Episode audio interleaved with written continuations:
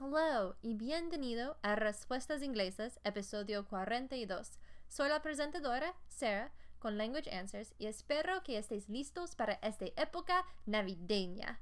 Para empezar este mes, este episodio es otro muestrario de canciones de la Navidad, entonces no tenemos un consejo cultural hoy porque el episodio completo es mm, un consejo cultural.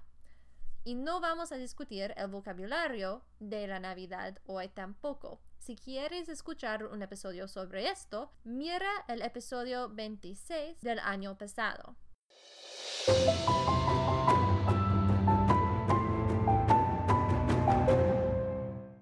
Bueno, hoy tenemos 10 canciones navideñas. He incluido todos los vínculos a las canciones en las notas del episodio. Cada versión está en Spotify pero he incluido otros vínculos a YouTube también. Y he incluido los vínculos para las letras en inglés y, donde fue posible, las traducciones en español. Pero ten cuidado, no las he revisado para la exactitud, entonces sí, ten cuidado. Pero todavía no entiendo las reglas con cómo insertar las canciones en el podcast. Ya sé, ya sé, perdóname, tuve un año para comprender, pero es la vida, ¿no? Perdóname. Pero, vale, las canciones primeras son clásicas. Número uno es Away in a Manger. Esta canción y villancico es muy popular y ha sido traducido a muchos otros idiomas. Hay diferentes historias de su origen, pero ahora la más probable es que se originó en la colección se llama Little Children's Book for Schools and Families o Libro de Niñitos y Familias de la Escuela Dominical Evangélica Luterana. Se publicó en 1885 y es una canción dulce y lente sobre el bebé Jesús dormido en el pesebre y también sobre la protección del Señor. Es una canción de paz y consuelo, y porque encontré dos versiones en español durante mis investigaciones para este episodio, he incluido los vínculos para las también en YouTube, y son versiones magníficas. Vale, número 2. O Little Town of Bethlehem. Es también un villancico popular y hay dos versiones acabo de descubrir eso, una americana y una inglesa. He incluido vínculos a las dos, pero yo canté la americana, obviamente, y esta canción canta del pueblo muy importante, Belén, y cómo la noche del parto de Jesús estaba como una noche normal, con paz y silencio, pero todavía era tan, tan importante para nosotros y el mundo. Número 3. Jingle Bells.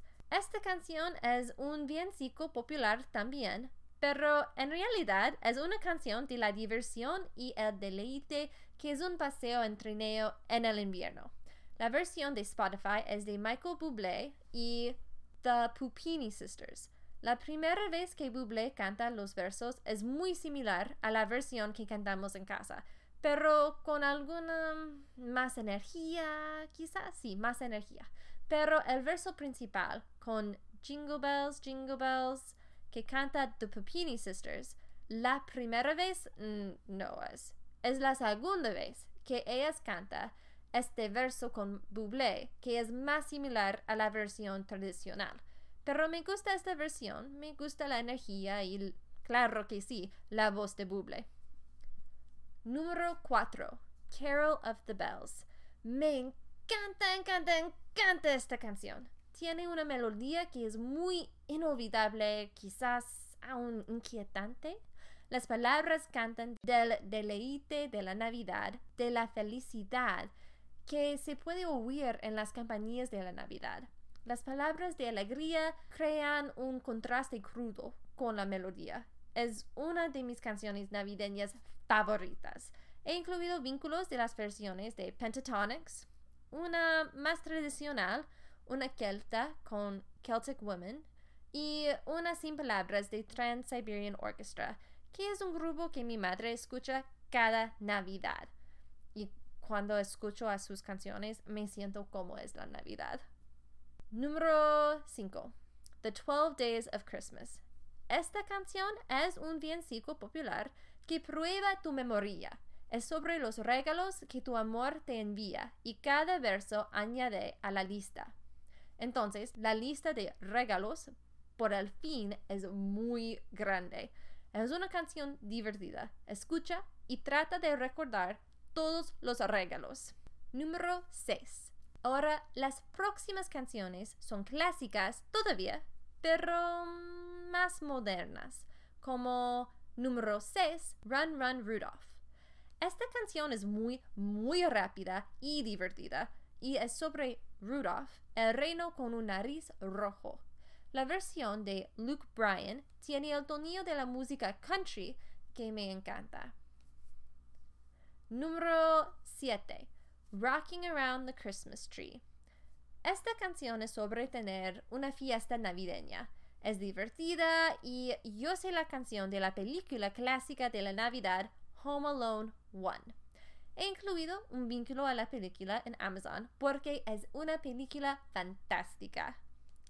Número 8. White Christmas. La versión mejor, en mi opinión, es la de Bing Crosby. Es una canción sobre qué es la Navidad perfecta, una Navidad similar a las de la infancia. Es un poco extravagante, lenta y con nostalgia, claro. Y esta versión es quizás vieja, pero es la versión más conocida, yo pienso. No, no sé con certeza, pero pienso. Y también es clásica. Número 9. The Christmas Shoes. Esta canción por New Song es muy preciosa, pero también muy, muy triste. No quiero arruinar la canción, entonces no voy a describir todo. Esto es muy importante, pero en esencia, esta canción captura la esencia de la Navidad, la significa de cómo debemos comportarnos en la vida. Es tan preciosa esta canción, pero yo lloro cada vez que la escucho. Vale, para terminar este episodio con una canción más alegre, discutimos número 10, All I Want for Christmas Is You, por Mariah Carey. Esta canción es dulce, es como el amor de la cantante es todo que quiere para la Navidad, no necesita nada más. Muy bien, ¿no? Muy dulce. Vale, eso es todo para este episodio. Si te gustaría más canciones navideñas, mira episodio 25 del año pasado para otro muestrario de tantas canciones. Que tengas un buen mes de Navidad. ¡Feliz Navidad! Eso es todo por hoy. Por favor, no olvides consultar las notas del episodio para las notas o los enlaces para los recursos utilizados para este episodio.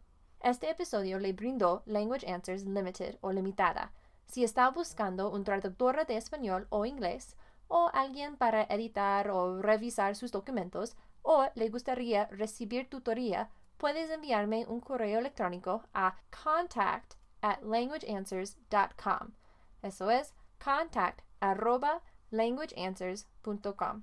O puedes visitar mi sitio de web www.languageanswers.com. También puedes enviarme tus preguntas o los temas que te gustarían que yo discutiera en un episodio de podcast.